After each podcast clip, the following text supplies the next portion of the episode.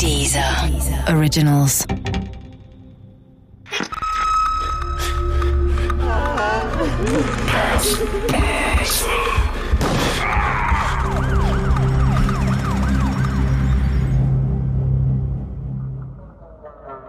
Der Maskenmann Teil 3 Wir fuhren aufs Land nach Mecklenburg, während Farid auf dem Gelände der Pfeiffer-Villa in Bad Saro für Sicherheit sorgte. Ehrlich gesagt hielt ich es für wenig wahrscheinlich, dass der Täter an der gleichen Stelle noch einmal zuschlagen würde. Ihm müsste klar gewesen sein, dass die Sicherheitsvorkehrungen nach seiner ersten Attacke erhöht worden waren. Doch ich sollte mich täuschen. Und zwar gründlich. Am Morgen des 2. Oktober 2011 führte Viola Pfeiffer gegen 7.20 Uhr ihr Pferd aus dem Reitstall, der sich auf dem Villengelände in Bad befand. Begleitet wurde die 23-jährige Tochter der Pfeiffers von meinem Kollegen Farid. Plötzlich sprang ein Mann in einem militärischen Tarnanzug aus einem Gebüsch. Auf seinem Kopf saß eine Art Imkerhut mit einem engmaschigen Netz, das sein Gesicht verbarg.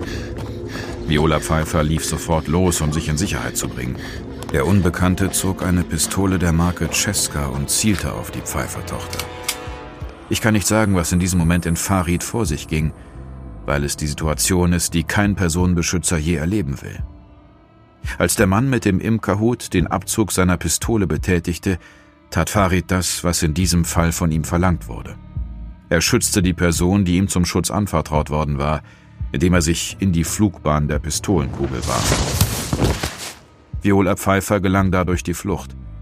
Zweimal noch schoss der Angreifer auf sie, doch beide Male verfehlten die Kugeln ihr Ziel.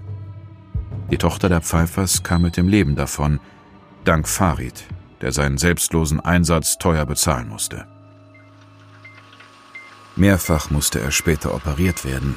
Insgesamt sieben Monate lag er im Krankenhaus. Die Ärzte konnten sein Leben retten. Aber er ist seit diesem 2. Oktober 2011 vom 12. Brustwirbel abwärts gelähmt. Eigentlich hätte ich im Rollstuhl sitzen müssen, ich war für den Einsatz in der Pfeiffer-Villa in Bad Saro vorgesehen gewesen. Nur durch Koljas Angebot und unsere unbeschwerten Tage in Mecklenburg war ich körperlich unversehrt geblieben. Dieser Gedanke verfolgte mich. Der Vertrag für den Einstieg in Koljas Firma lag fertig auf meinem Schreibtisch. Ich musste ihn nur noch unterschreiben. Aber ich zögerte. Mein Traumberuf war von einem Tag auf den anderen zu einem Albtraum geworden. Ich war mir überhaupt nicht mehr sicher, ob ich eigentlich noch in dem Job arbeiten konnte. Ich rang mit mir. Meine Psyche verlangte eine Entscheidung. Die nahm Kolja mir dann ab. Er beschloss, den Personenschutz aus der Firma zu lösen. Von nun an sollten wir nur noch Objektschutz machen. Er litt genauso unter Farids Schicksal wie ich. Ich war mehr als einverstanden mit seiner Entscheidung und unterschrieb den Teilhabervertrag. Es gab nicht wenige in der Branche, die Koljas Verhalten nicht verstanden gerade weil wir einem Mädchen aus einer prominenten Familie das Leben gerettet hatten. Das ist nicht das Schlechteste für den Ruf einer Security-Firma. Wir hatten tatsächlich eine Menge Anfragen nach dem Anschlag auf Viola Pfeiffer. Es gab etliche vermögende Familien in Berlin und Brandenburg, die in Sorge waren, vom unbekannten Imkermann ins Visier genommen zu werden. Einige von ihnen wandten sich an uns und fragten nach Personenschutz, da wir ja bereits den Pfeifers geholfen hatten. Doch wir lehnten stets ab. Die Firma hatte sich neu ausgerichtet. Die Idylle war inzwischen auch ohne uns aus dem beschaulichen Bad Saro verschwunden. Die Journalistin Beate Bias weiß, wie damals die Stimmung im Ort war. Also spätestens nach dem zweiten Übergriff war oder gab es in der Region kein anderes Gesprächsthema mehr. Ich hatte allerdings den Eindruck, dass nicht nur die wohlhabenden Familien in Sorge und in Angst waren, sondern auch die ganz normale Bevölkerung. Also man muss sich das vorstellen, dieser Ort Bad Saro ist ein sehr idyllischer Ort und herrschte dort seit diesen Übergriffen tatsächlich so ein Klima der Angst. Die Polizei regelte eben Straßen ab, hunderte Beamte durchkämmten äh, diesen idyllischen Ort oben am Himmel kreisten Hubschrauber und es war eben nicht nur ein Tag, sondern viele Tage, dass auch beispielsweise die Zufahrtsstraßen gesperrt waren und es war schon eine ungewöhnliche Situation für diesen ansonsten doch sehr beschaulichen Ort.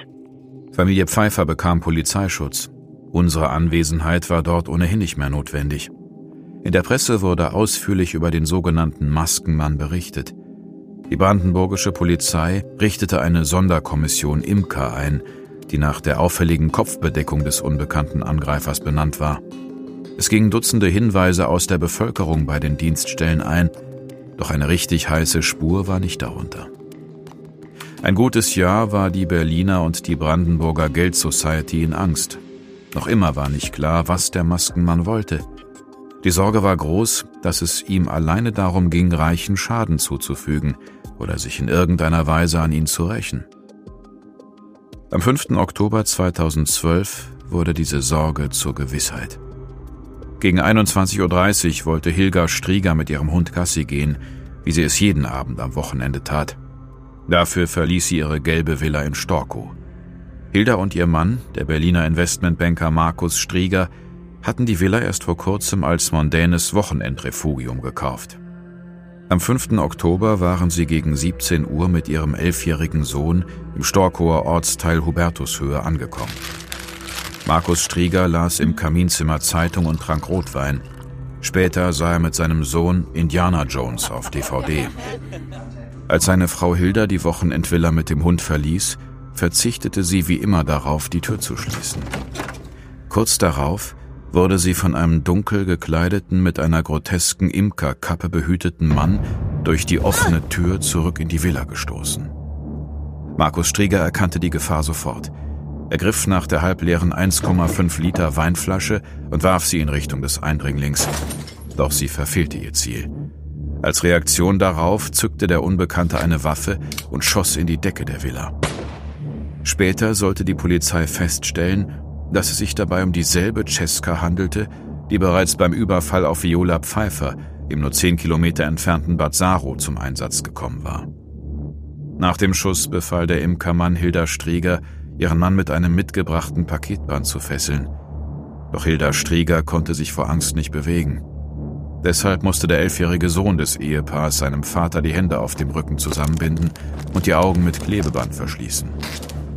Anschließend zerrte der Unbekannte den gefesselten Investmentbanker zur Eingangstür der Villa. Er drohte Hilda Strieger, ihren Mann zum Krüppel zu schießen, falls sie die Polizei benachrichtigen sollte. Dann verließ er mit dem Gefesselten die gelbe Villa in Storkow.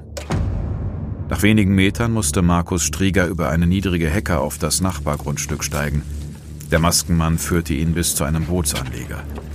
Dort musste Strieger ins Wasser klettern und rund zehn Meter durch den kalten, an dieser Stelle hüfthohen Storkower See warten. Anschließend löste der Entführer die Fesseln an den Händen des Investmentbankers, legte ihm eine Schlinge um den Oberkörper und bedeutete ihm, sich am Heck eines an dieser Wasserstelle liegenden Kajaks festzuhalten. Auf diese Weise wurde der Entführte rund 20 Minuten durch den See gezogen.